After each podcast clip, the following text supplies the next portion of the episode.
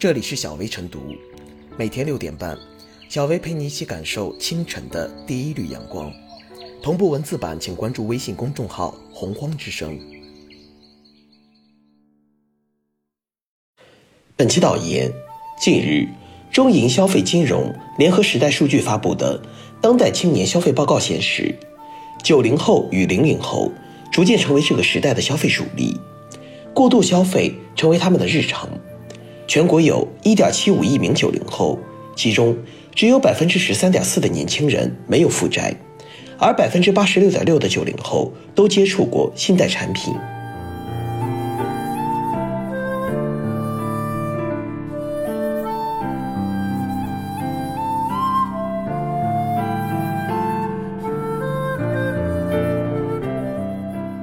非理性的超前消费是种病态消费，当下社会。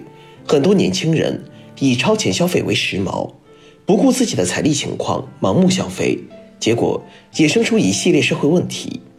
一些不法分子看到有利可图，于是制造了各种名目的校园贷、美容贷等美丽陷阱，受其所困，很多年轻人倍感压力，有的甚至走向轻生。病态的超前消费应该引起社会的重视。当今社会。只有百分之十三的年轻人无债一身轻，也就意味着百分之八十七的年轻人在负债生活。传出这样的信息，委实让人担忧。每每说到超前消费，人们往往爱用中国老太和美国老太做比较，大意是说，美国老太懂得超前消费，贷款买房子会享受生活，人老了房贷还清了，住了一辈子的好房子。而中国老太不懂得超前消费，只懂得攒钱买房子，结果钱攒够了，买上了房子，人却没了。由此推崇的超前消费，笔者不以为然。确实，为了改善生活、提升生活品质，在一定的时期内借助外力进行超前消费未尝不可，但是要量力而行，切不可贪图虚荣、盲目攀比。有些年轻人寅吃卯粮、消费无度成习惯。高档手机一个接着一个的换，为了美容不惜背上高利贷，虽然增加了颜值，沉重的高利贷却压得人喘不过气来，让原本美好的生活黯然无光。超前消费要与社会消费气候相适应。近一两年来，由于受疫情影响，就业形势不被看好，职业不稳定性骤然增加不少。如果洞悉不到这一点，一味的进行超前消费。很可能让生活变得更加窘迫。常言道：“有多大荷叶包多大粽子。”量入为出、合理消费才是正确的消费姿势。有些人工作不稳定，收入锐减，依然对超前消费情有独钟，这就不可取。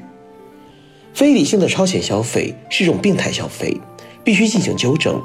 一方面，于国家而言，要加大对各种不法超前消费的打击力度。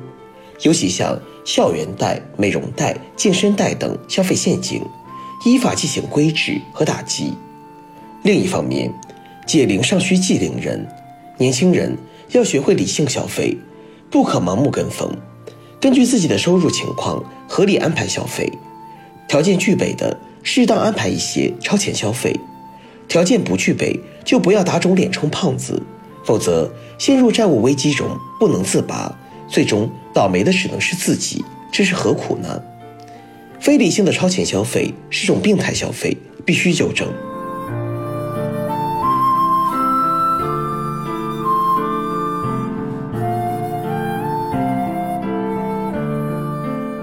谨防年轻人陷入过度消费的陷阱。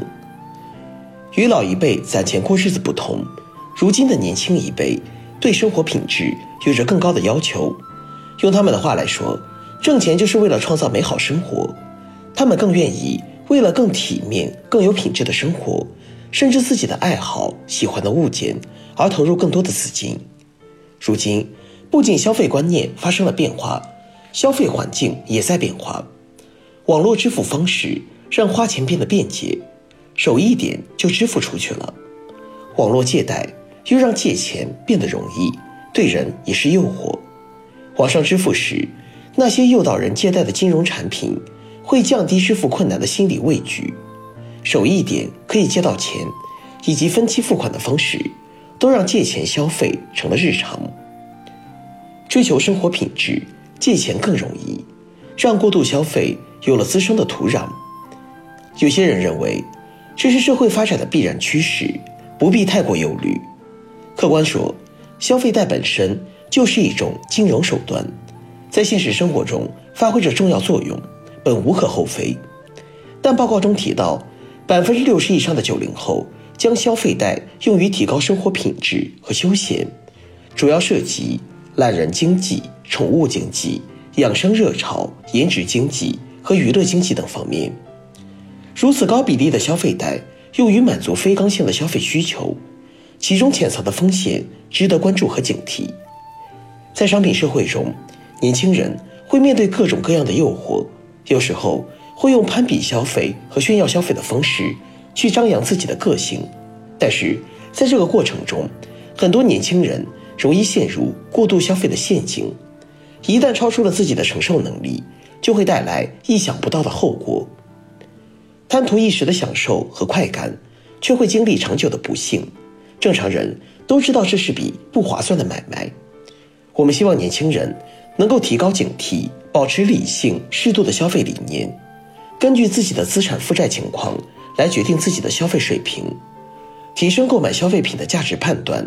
和性价比判断能力，过度消费是陷阱，在购物之时一定要保持冷静，只有这样，才能避免中商家的圈套，为自己的钱包存下余粮。